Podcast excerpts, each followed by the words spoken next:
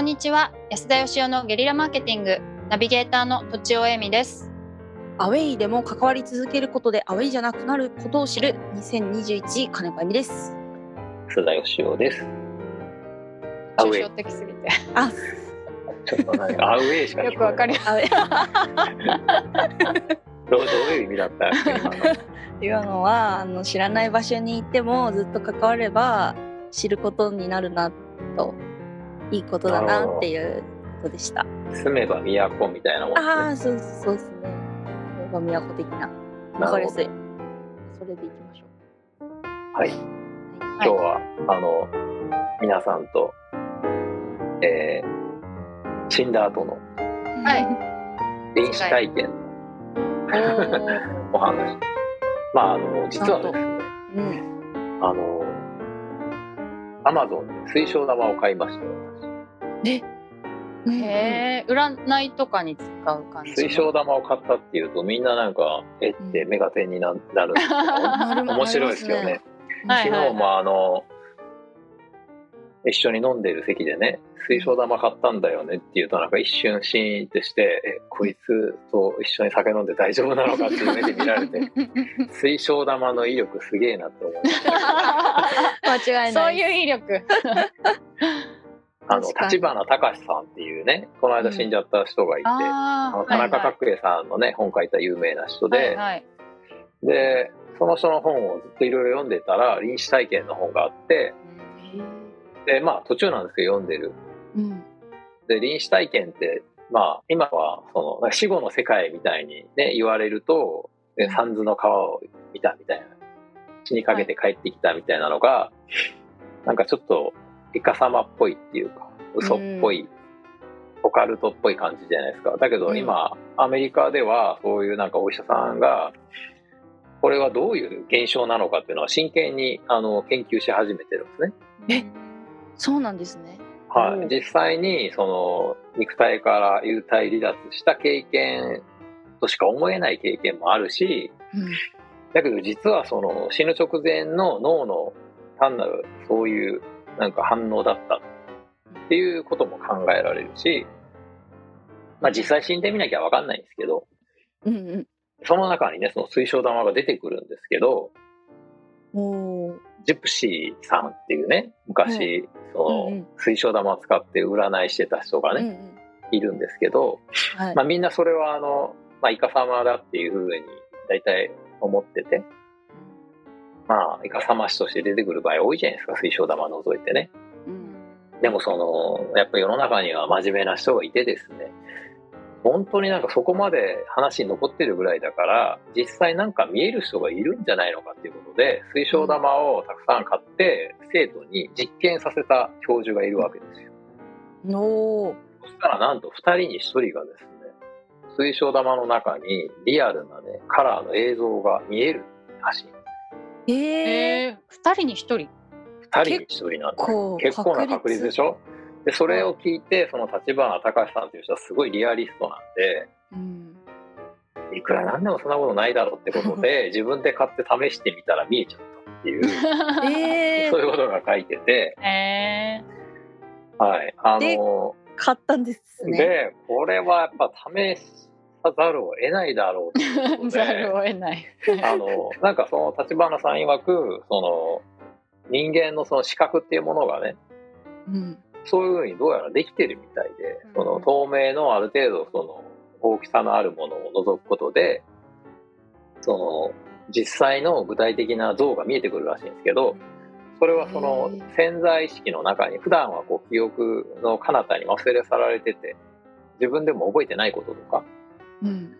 実は人間の行動とか好き嫌いとかで全部ね、その自分で決めてるようでいて、自分では認認識していない潜在意識みたいなものが決めてることが多いらしいですよね。うんすごい影響が大きいらしいんですよ。おーで、それがだから、その実像としてね、すごいリアルに見えるっていうふうに書いてあったんで、すげえ。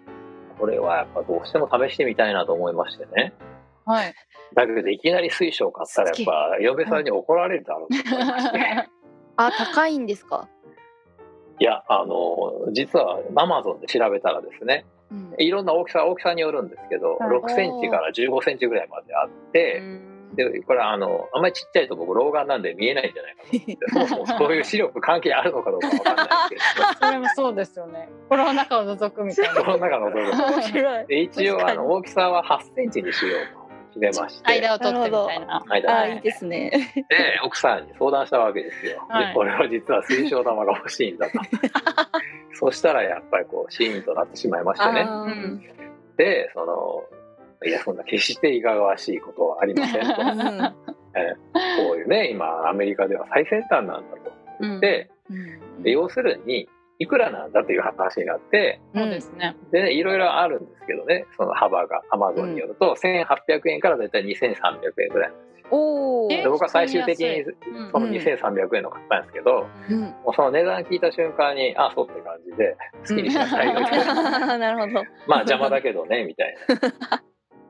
だから多分ね、そのうん水晶玉イコール、これをだから僕がもし30万で買ってたら危ない人になっちゃうわけですけど、ああ。2000円だとなんか、ね、ちゃんとした水晶玉になるから不思議なところで。なるほど。まあ実際には水晶玉じゃないんですけどね、ガラス玉なんですけど、はいはい。まああの、まあ、素材的には一緒なんですよ。あそうなんですかそうです。んまあそうんの自然、天然でできてるのが水晶で、うんまあ言ったらガラスっていうのはその水晶とかをですね、溶かしてですね、不純物なくしてもう一回固めたやつがガラスなんでうんええはいなるほど。はい。うん。まあ、なので、その、まあ水晶よりはまあ、レンズに近いですよね。うんあはいはいはいはい。で、なんか Amazon で調べると撮影に使う小道具として売られてるんですよね。そあのーそこに写った像をこうどうやって写真撮れば、あの、すごくよく撮れるかみたいなね。うん。もちろん、こう、あの、インテリアとして買う人もいて、うん。だけど、例えばこう、宗教の絡みでうん。買うとしたら、やっぱその誰から買うかとか、どれほどこう、ありがたみのあるものを買うかってことが大事じゃないですか。はい。うん。そうなるとものすごく高くなると思うんですよね、うん付加価値がついて。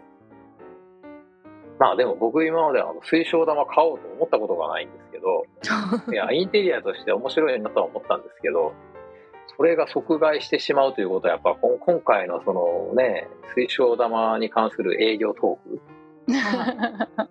でも思いません、その、その、二人に一人が実際具体的な、もやっとしたもんじゃないですよ。具体的な像が見えるって言われたら、試してみたい。ね試してみたいでしょ？はい試。してみたい。はきっと買う。い。ねうん。安くお譲りできますよ。あそっかこうだんだん回ってくるんだ。順番に回ってくるみたいな。み見えたんですか？いや、それはね実ははい。今日届いたところで、まだ開けてないんですよ。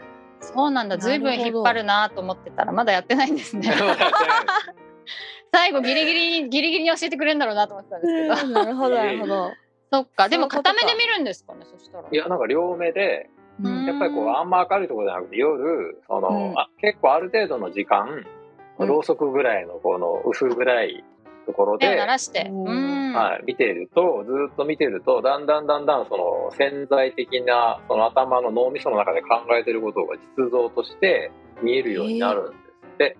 おお、瞑想みたいねです瞑想代わりになね、りそ。そうれに近いのかもしれ集ないで中できそうすけどで、すね。うん。ね、うん面白いですよね。うん、面白いですね。まあ僕はまだやってないんですけど、でもそのろうそく立てて水晶玉覗いてるところを嫁さんに見られても困るんで、一応だから最初にね、言っといたわけですよ。決して私は怪しくありません。なるほど。ということでね。はい。いやだから、あの、今回その、死後の世界のね、研究今してるんですけど、あ、そうだった。うんその話でそう、その話じゃなくなっちゃいましたけど、水晶玉の話になっちゃいましたけどそう、でした。はい。いや、水晶玉は、あの、売れるなと。確かに。なんかあの座布団みたいなのはあるんですか？水晶玉乗せる？えっとね、あの、ジプシーが置いてるような台がついてるのと、おしゃれなクリスタルの台のと、座布団みたいなのと、いろいろあって。一応私一番怪しくなさそうなやつを、三脚的なやつを買いましああ、あー三脚。なるほどなるほど。なるほた。ど。はい。あとはね、持ち歩き用の水晶玉専用バッグがついてるやつを買いました。すげえ。それでちょっと高かったんですけど、はい。はい。なるほど。ということでおまとめをお願いしまとめるんですか？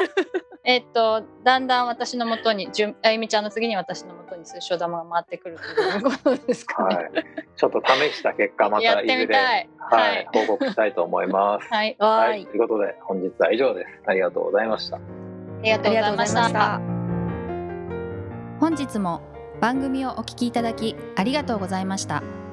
私たち3人でギブの実験室というオンラインサロンを始めることにしました。キャンプファイヤーファンクラブというサービスで募集をしていますので参加したい方はキャンプファイヤーで検索するか境目研究家安田佳生のホームページ安田義雄 .com からお申し込みください。来週もお楽しみに。